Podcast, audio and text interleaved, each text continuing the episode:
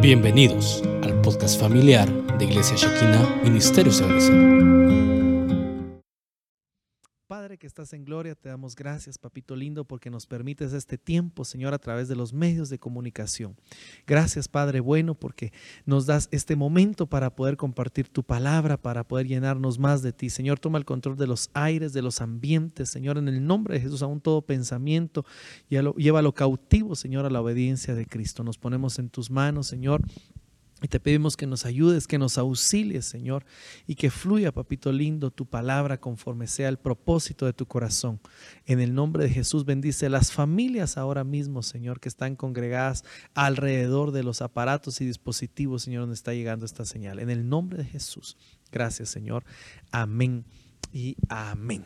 Buenas noches mis hermanos, como les decía, es una bendición poder llegar hasta donde ustedes están y esta noche vamos a compartir nuestro discipulado que va a girar, como les decía, en torno a la familia.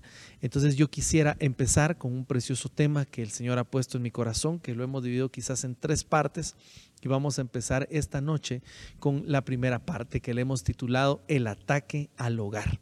Y como subtítulo le hemos puesto Los ríos porque déjeme decirle que hay varios niveles de ataque que pueden venir a los hogares y que esta noche con la ayuda de Dios vamos a estudiar uno de ellos que es eh, quizás el que eh, más ahorita nos urge que entendamos, que aprendamos, porque se está dando a todo nivel y se está dando eh, a nivel mundial este tipo de ataque al, al, hogar o a la familia, podríamos decir. quiero decirle que para empezar, el Señor ha establecido un orden desde el principio de la creación y ese orden se ve a través de la familia. Es un orden divino y precioso que Dios estableció desde eh, eh, los tiempos de la eternidad. Eh, usted ha visto que siempre el Señor trabaja con familias, el Señor llama familias y el Señor bendice a esas familias. Pero lamentablemente podemos ver también que el enemigo ha querido estorbar y fastidiar siempre a la familia desde el principio desde que la creación podemos ver la historia, el enemigo siempre ha intentado desviar los planes y los propósitos del Señor. Pero usted sabe que en el nombre de Jesús, para los que esperamos en Él, todas las cosas cooperan para bien y al final el Señor va a hacer su preciosa voluntad. Pero nosotros debemos estar apercibidos, atentos a saber cuáles son los ataques del enemigo para que también nosotros podamos instruir, oiga bien, instruir a nuestros hijos, a nuestra familia.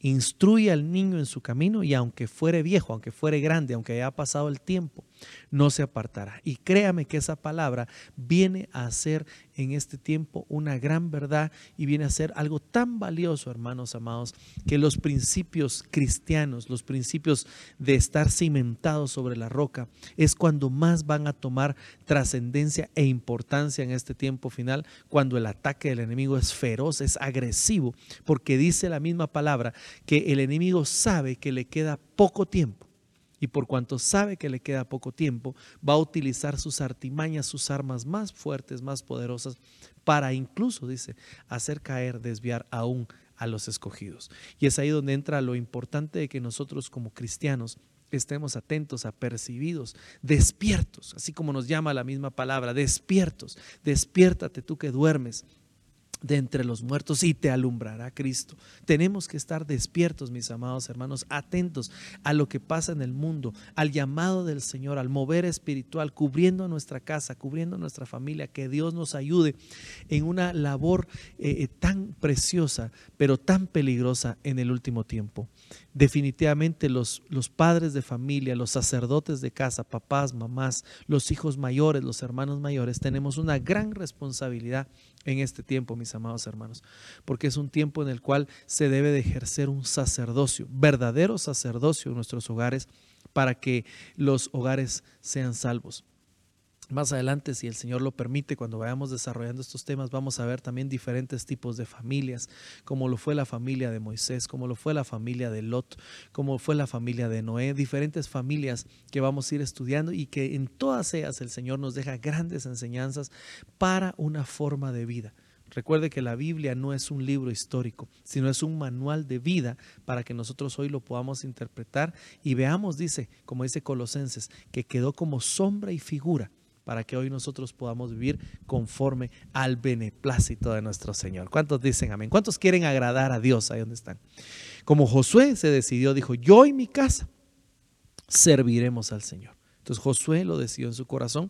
Y si tú has decidido en tu corazón agradar a Dios, entonces es muy importante que te quedes hasta el final para que comprendamos lo que Dios nos quiere hablar y las advertencias que vienen a través de su preciosa palabra.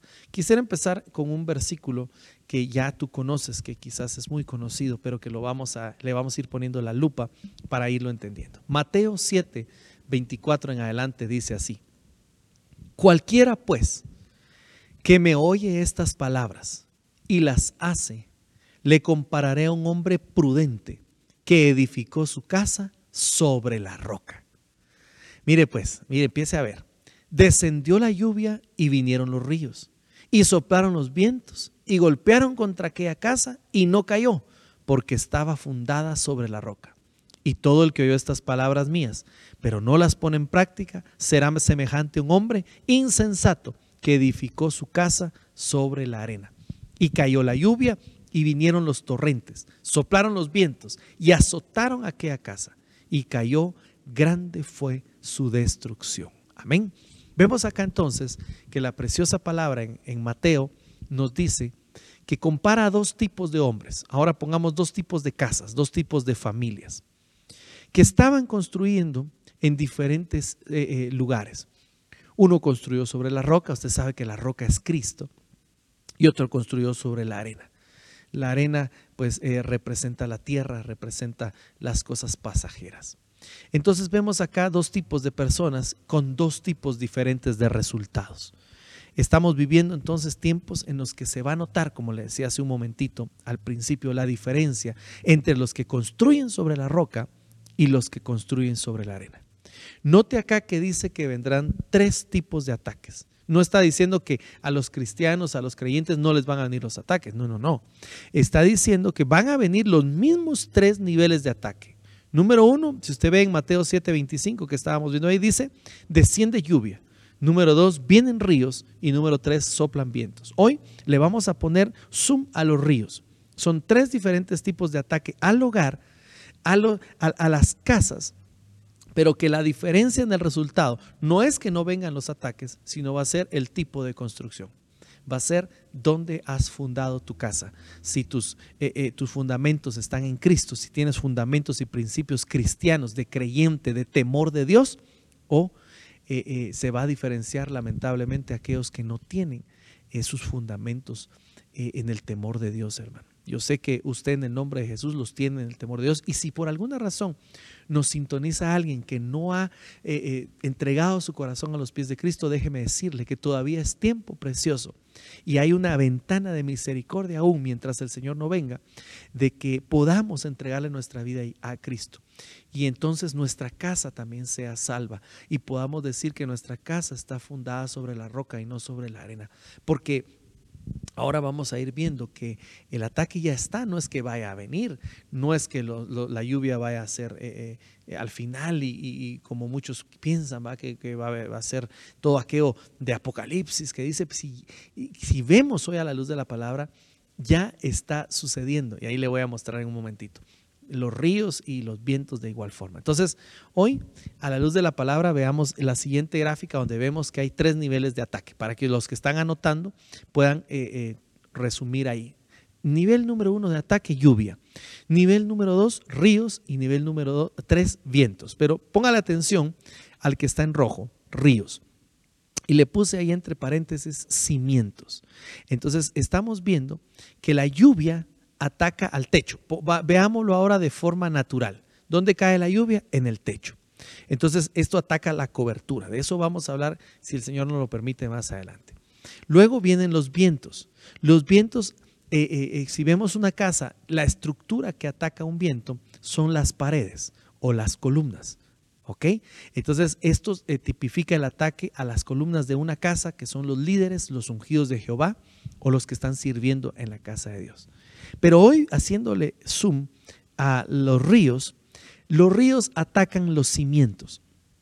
Cuando usted ve las grandes inundaciones y cuando hay problemas de, fuertes lluvias e inundaciones, usted ve los ríos y las crecidas y las corrientes. ¿Qué es lo que atacan? Se llevan incluso casas completas. Todavía la casa está en pie, pero la arrastran y la mueven de sus cimientos, de su lugar donde fue puesta, porque esa es la característica de un río. Ataca los cimientos, los cimientos hasta derrumbar totalmente la casa. Esto es bien tremendo porque eh, eh, el río destruye la casa prácticamente si logra llegar a los cimientos, destruye una casa, la derriba. De acá lo importante de este ataque a nivel espiritual que lo comprendamos, porque si lo llegamos a entender podemos llegar a eh, de alguna forma evitar y proteger a nuestra familia que llegue a, ser perjudicial, porque ya dijimos que, que el ataque viene, es más, vamos a ver que está, pero la diferencia va a ser dónde están nuestros, eh, eh, puestos nuestros cimientos, ¿verdad? Que deben de ser en la roca que es Cristo. Entonces, los ríos atacan los cimientos de la casa. Y hoy entonces podemos ver que el enemigo, que Jehová lo reprenda en el nombre de Jesús, hermanos, está atacando los cimientos de los hogares. Vamos más allá. Está atacando los cimientos de la familia. Vamos más allá. Está atacando los cimientos, principios espirituales divinos de Dios, del reino de Dios, de tal forma que al atacar esos principios divinos, Él quiere destruir, el enemigo quiere destruir la familia, porque usted sabe que está en contra del plan de Dios. ¿Cuál es el principio de Dios? Padre, madre, hijos, familia. ¿Cuál va a ser la diferencia? Volvemos a, a Mateo 7:24. La diferencia va a ser el cimiento. La diferencia va a ser si construimos sobre la roca o construimos sobre la arena. Entonces hoy cobra eh, relevancia y principal importancia, amados hermanos, si hay padres de familia, que seguro los hay escuchando, que nosotros como padres seamos sacerdotes del hogar y que nos metamos con Dios. Por cuanto no me serviste, dice su palabra, con abundancia, eh, eh, cuando tenías abundancia, servirás a tus enemigos. Dice, pero hay otra parte que dice, por cuanto despreciaste mi conocimiento, yo también me olvidaré de tus hijos. Y a mí me preocupa mucho eso porque hay padres que quizás están muy bien, que se alejaron de Dios, que se olvidaron de Dios, otros que ni creen en Dios y, que aparentemente están muy bien, pero condenaron a sus generaciones, a, a los hijos y a los nietos a que el Señor se olvide de ellos y por tanto entonces los entregue a una mente depravada, como dice Romanos 1.20 en adelante, donde hay varias entregas de la mente, del cuerpo, etcétera. Y entonces estas generaciones que van a venir van a ser generaciones perversas, generaciones perdidas, que van a dar paso, por supuesto, a la venida del anticristo, de donde va a salir de esa generación perdida, rebelde, que habla también el libro de Timoteo, donde dice las características, las 18 características que va a tener eh, eh, los, los hombres del tiempo de fin, que viene a ser el carácter del anticristo. Ahí va a salir de esa generación el anticristo. Que Dios nos guarde. Qué triste. Y le digo, me pone muy triste ver que, los padres se alejen de Dios porque no se han dado cuenta que a los que se están eh, eh, eh, llevando y pasando a traer es a sus generaciones, a sus hijos.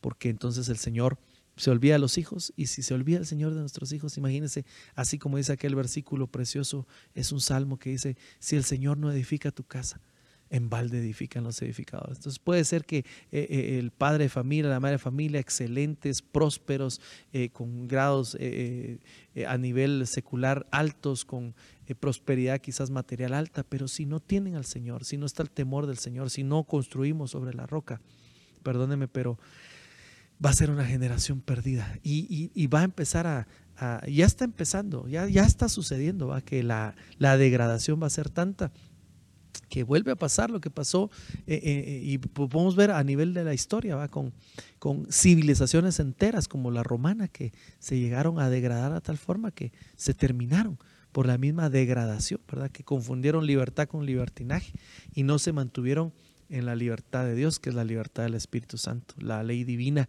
que nos permanece. ¿Se acuerda cuando hemos platicado de aquel triángulo de la libertad? Lo que me es lícito, lo que me conviene y lo que no me eh, vaya a apresar o me vaya a volver dependiente de ello. Esto es algunas de las noticias, como le digo, que, que así fácilmente usted puede buscar de lo que está sucediendo y empezar a ver cómo el ataque a los cimientos, a los principios, a nuestras creencias, incluso aquí me faltó poner, va, que la mayoría de los influencers y de todo lo que se ve en las redes sociales, la mayoría de ellos son ateos que significa ateo, que no creen en Dios, que ellos eh, son liberales, que creen en la madre naturaleza, en la madre tierra, en el universo, en la luz, eh, eh, en, el, en lo bueno, en lo malo, pero no creen en Dios. No, no creen en nuestro Señor Jesús y es triste porque podemos ver entonces esa degradación de la humanidad y ese ataque tremendo que viene a los cimientos y, que lo podemos ver también hacia la doctrina. Es un ataque a no creer en el Señor, un ataque directo hacia nuestros principios. Dígale al Señor ahí, ayúdanos a guardarnos, guárdanos, papito lindo, de no ser eh, eh, realmente, de no volver atrás en nuestros principios en el nombre de Jesús. Ahora, cuando analizamos lo que significan también los ríos y por donde entran estos peligros, quisiera llevarte a algunos textos que nos van a abrir un poco el entendimiento de cómo poder evitar el ataque de los ríos o más bien eh, permanecer alejados de las malas consecuencias que pueden traer este ataque. Quisiera que me acompañes a Segunda de Reyes 5, 12, donde podemos ver un río que le hemos titulado el río de la altivez. Mire qué tremendo. Dice Segunda de Reyes 5, 12. No son el Habaná y el Farfar, ríos de Damasco, mejor que todas las aguas de Israel. ¿No pudiera yo lavarme en ellos y ser limpio? Y dio vuelta y se fue enfurecido. Bueno, yo creo que usted ya sabe de quién estamos hablando acá. Este era un hombre que dice que era, eh, pues yo creo que tenía algún rango militar eh, del ejército al cual él pertenecía, pero estaba enfermo de lepra. Y entonces fue al profeta y el profeta para trabajar con su orgullo, porque el problema que este hombre tenía era de orgullo y altivez. Para trabajar con su orgullo ni siquiera salió a atenderlo, sino le mandó a su ayudante, ¿va? Y le dijo, ve y dile que se sumerja siete veces en el Jordán y quedará limpio, ¿va? Y cuando ve el Jordán y se da cuenta de, de que las aguas del Jordán quizás no eran las más cristalinas, porque Jordán significa humillación, viene y dice, no son el Habaná y el Farfar. Oiga estos nombres. Tendríamos que investigarlos y, profundizar en otro tema. Pero estos son ríos de Damasco, una ciudad a la cual dice la Biblia en Isaías que será destruida y no quedará piedra sobre piedra, ya no se le llamará ciudad. No son mejores que las aguas de Israel, que todas, dice, que todas las aguas de Israel. O sea, le pasó el tráiler como que dice, este es su, este es su riachuelo eh, eh, me hace los mandados, porque estaba expresando su altivez nada más. Entonces, yo veo claramente aquí, amados hermanos, que un problema que ataca los cimientos de los hogares es la altivez. Puede haber altivez en el papá, en la mamá o en los mismos hijos. Y si hay altivez en el corazón, el problema es que no podemos recibir. Cuando hay problemas de altivez, cuesta recibir. Entonces no voy a recibir la palabra, no voy a abrir mi corazón. Y al mantenerme orgulloso y altivo, no voy a aceptar el consejo de la palabra, el consejo de mi pastor, o incluso ni siquiera voy a aceptar cobertura, no voy a creer en los pastores, no voy a creer en la congregación por la altivez y el de estar ensimismados o creer en nuestra propia prudencia. Entonces, un río enemigo de los cimientos es la altivez. Así, aquí Naamán, e, este estuvo a punto de no ser sano porque era altivo, si no es porque sus siervos, que eran humildes, lo convencieron, dice, métase, ¿qué le cuesta eh, eh, eh, probar, intentar y va a, ser, va a ser limpio de su enfermedad? Y al final, pues lo convencieron y fue tratada su, su altivez y fue sano. Entonces, mi amado hermano, mi amada hermana, quien quiera que seas, que nos estás escuchando en esta hora, tenemos que trabajar con nuestro orgullo. Tenemos que trabajar con... Y, digo tenemos, porque eh, alguno me podrá decir, no, hermano, yo no soy orgulloso, pues ya mintió. Porque a veces hay, hay cositas en nuestro corazón, hermano. Mire, y cuando estoy hablando de orgullo o altivez, no estoy hablando de posición económica. Porque hay gente que puede estar pasando el near en bicicleta, dice mi apóstol, pero no da su brazo a torcer y es más orgullosa que otra cosa. ¿verdad? Que hay gente que tal vez tiene una necesidad y usted le quiere ayudar y dice, no, no, no, no, no gracias. Porque hay orgullo en el corazón, ¿verdad? Hay, esa altivez, esa arrogancia que muchas veces está en nuestro corazón. Eso destruye cimientos, destruye hogares. Me, recuerdo ahorita y me viene al corazón la casa de, de, aquel hombre que era necio, ¿cómo se llamaba? El esposo de Abigail. Eh, eh, que era bastante, Naval se llamaba. Naval dice que significa necio, un hombre que era así, eh, hermano testarudo y que no, no comprendía razón. Él no dejaba ni hablar a la gente, me imagino, de esas personas que son, pero tremendas, ¿verdad? Que eh, no dan chance de, explicar razón, que ellos piensan que tienen la razón. Y al final Naval, pues terminó muriendo, porque él, tenía mucho orgullo y altivez e insensatez también en su corazón al no dejarse aconsejar. Entonces, por favor, Seamos humildes, dejemos entrar a Jesús a nuestra casa, a nuestra familia, a nuestro corazón, atendamos el consejo. En la multitud de consejería dice que está la sabiduría. Deja entrar el consejo del Señor a tu hogar, a tu casa eh, y lee la palabra. Sé humilde en recibir lo que Dios tiene para ti. Sé humilde también en recibir la corrección, así como Naamán tenía que meterse ahí al, Jordán a humillarse. Sé humilde cuando haya que pasar el Jordán, hay que aprender a humillarnos delante del Señor, porque Él a su tiempo te va a exaltar, pero todo sirve para ser enseñados. Incluso la humillación sirve para que nosotros aprendamos los estatutos de Dios. Por eso la altivez es la que va en contra de aprender los estatutos del Señor, que son los cimientos, que es la doctrina. ¿Por qué se lo digo? Dice David en uno de sus salmos, cuando él eh, eh, fue corregido por el Señor, dice, eh, te agradezco Señor, porque, porque me hiciste pasar el sufrimiento, porque me hiciste pasar quizás la disciplina, porque gracias a eso que tú me hiciste pasar, yo pude entender tus estatutos, dice David. O sea que David entendió más la palabra del Señor, más su ley, más la Biblia, pues la entendió cuando fue sometido a algún tipo de disciplina, de castigo de parte de Dios, de humillación. Cuando pasó su Jordán, entendió más la palabra. Pues. Mira, hermano, cuando uno pasa la humillación, es precioso porque entonces entiende, dice, oh, qué razón tiene el Señor en esto, en aquello, qué razón tiene el Señor cuando dice Deuteronomio 8:3, yo, dice el Señor, he sido el que te humilló el que te hizo pasar hambre, yo, dice el Señor, para enseñarte que no solo de pan vivirá el hombre. Oh, qué precioso cuando tú entiendes, oh, gracias Señor, así como David va, gracias porque me hiciste pasar esta prueba, aquella prueba, aquella situación, aquella adversidad. Hoy entiendo que lo estabas haciendo para que yo botara mi arrogancia, mi orgullo, mi altivez, quebrantara mi corazón y pudiera entender tu palabra. Aleluya. ¿Cuántos dicen amén ahí donde están en su casa? Entonces, río a vencer, río a, desautorizar, ríos de, altivez de Damasco.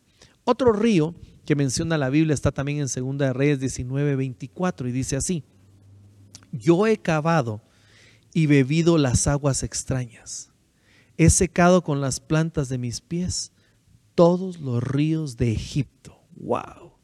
Mire pues, estos ríos representan una influencia del mundo. Es una tendencia, es, es algo que está tratando de alcanzar a nuestra juventud, a nuestros niños, porque es parte de la tendencia del mundo. Egipto, recuérdese, igual a mundo. Dios nos sacó de Egipto, Dios nos sacó del mundo. Pero cuando habla acá que las plantas de mis pies han secado todos los ríos de Egipto, quiere decir que este, este hombre que, del cual se habla acá, de alguna forma, aunque quizás ya cristiano, estaba caminando todavía en las cosas del mundo. Entonces, ojo acá, cuidado. ¿Qué están viendo nuestros hijos? ¿Qué estamos haciendo nosotros? ¿Qué vemos? ¿Qué hablamos? Eh, eh, eh, ¿qué, estamos manejando como principios en nuestro hogar? ¿Qué, tanto somos tolerantes o no? Porque la tolerancia también debe estar dentro de los límites de la ley y, la, la gracia de nuestro Señor para no convertir la libertad en libertinaje. Entonces debemos, hay cosas que las debemos de hablar, amados hermanos. Hay cosas que las debemos incluso de hablar con nuestra familia, con nuestros hijos, que piensan que has oído, eh, eh, cosas que hemos visto, tal vez actitudes en ellos. Hay que hablarlas, hay que hablarlas con amor, con la guianza del Espíritu, no acusando, orientando.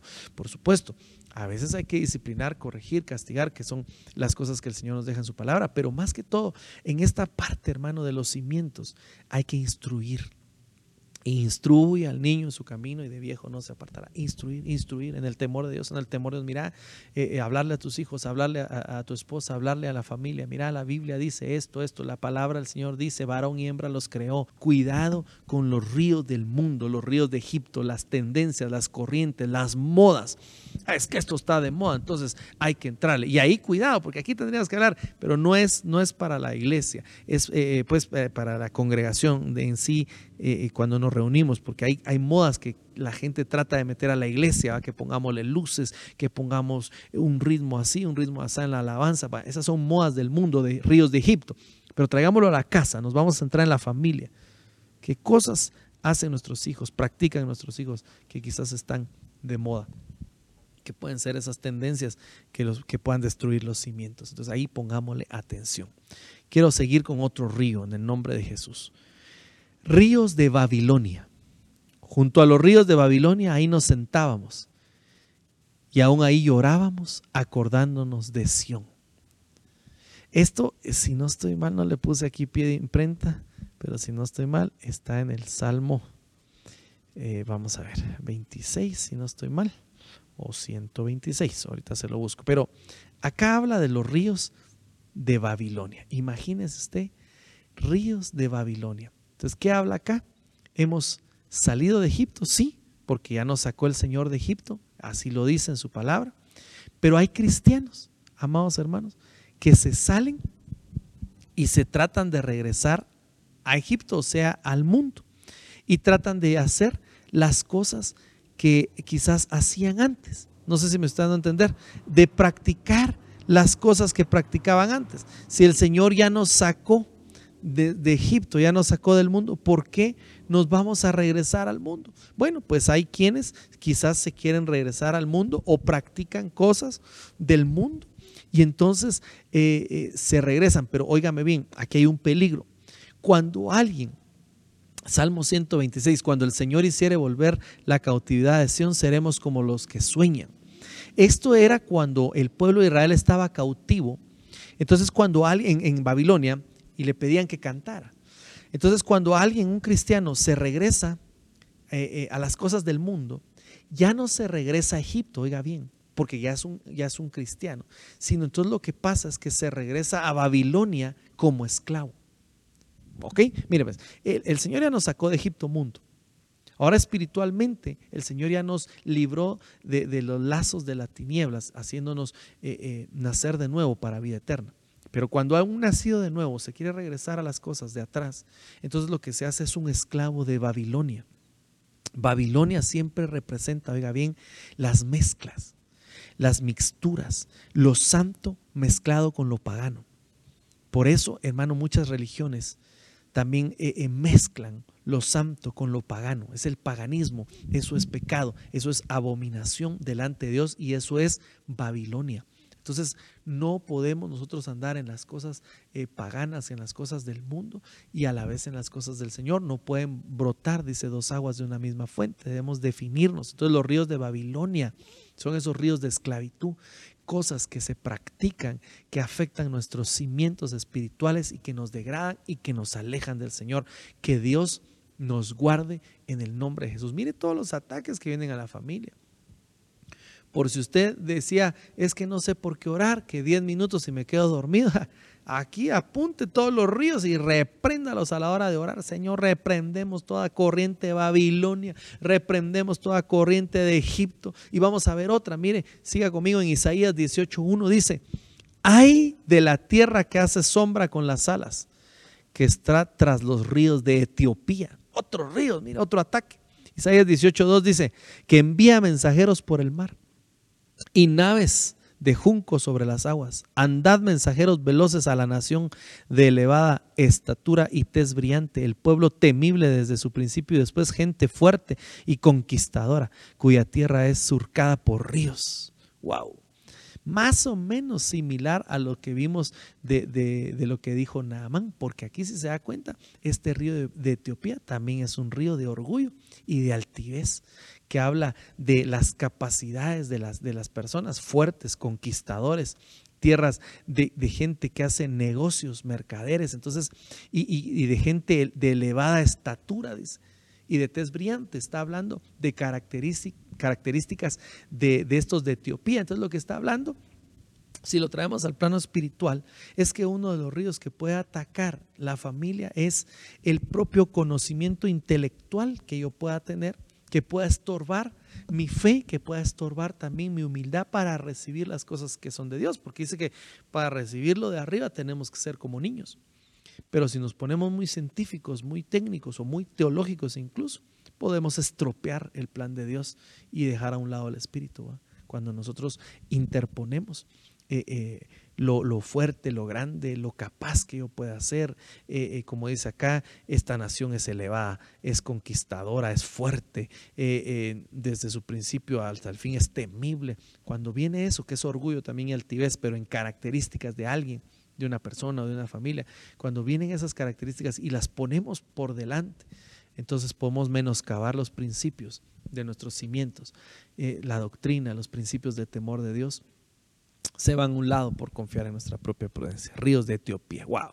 Sigamos. Éxodo 1.22. Mire pues todos los ataques que vienen a través de los ríos.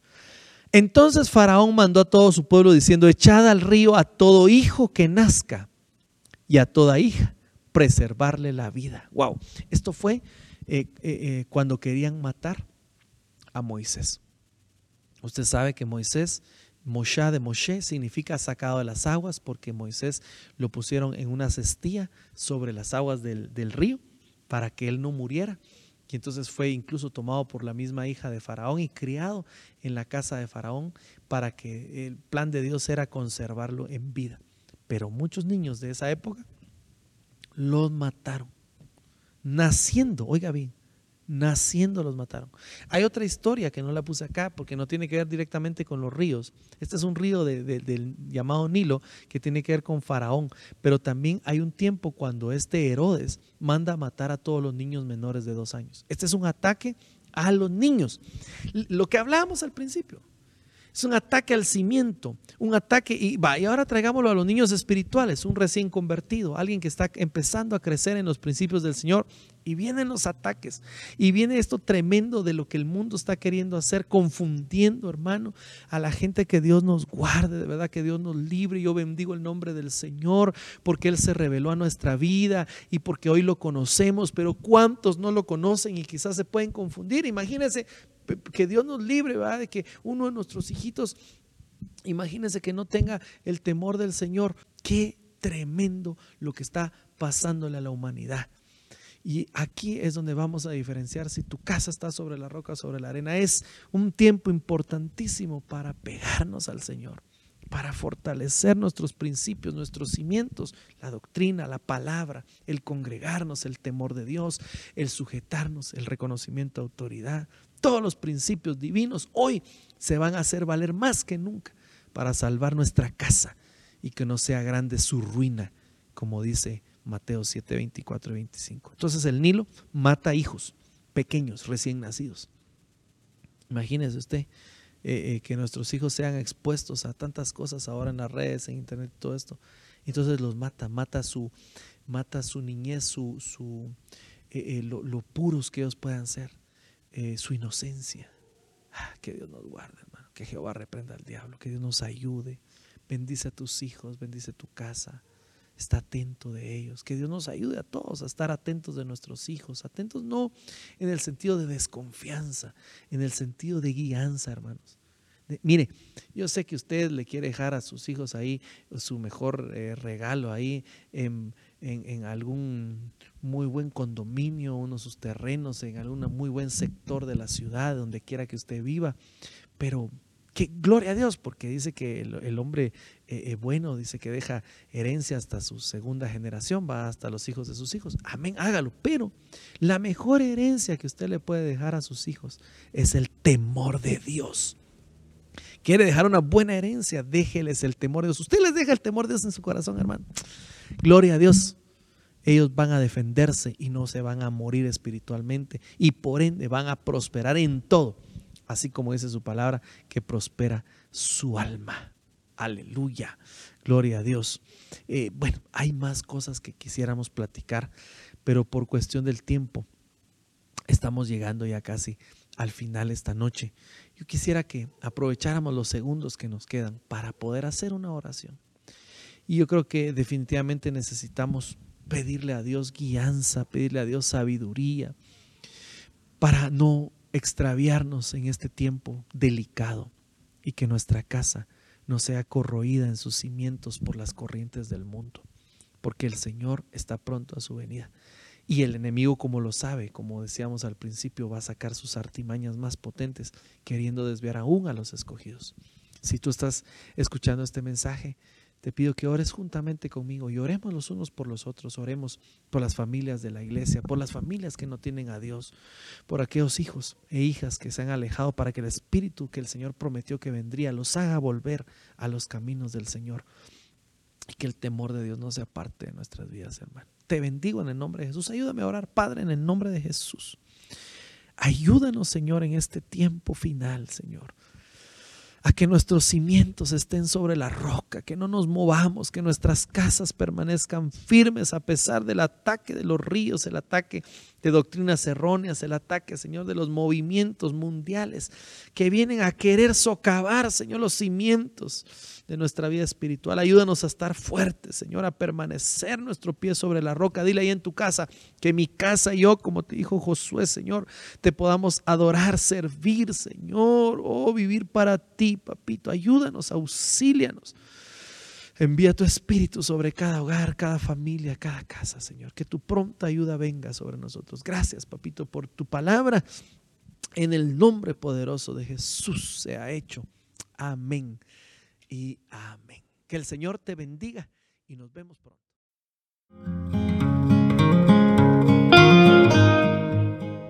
Esperamos haber edificado tu vida. Recuerda que nos puedes seguir en Facebook como Iglesia Shekina Quetzaltenango, diagonal Ministerio CBNC, en Instagram como Iglesia Shekina ME y en YouTube como Shekina Ministerio CBNC. Nos escuchamos en una próxima. Bendiciones.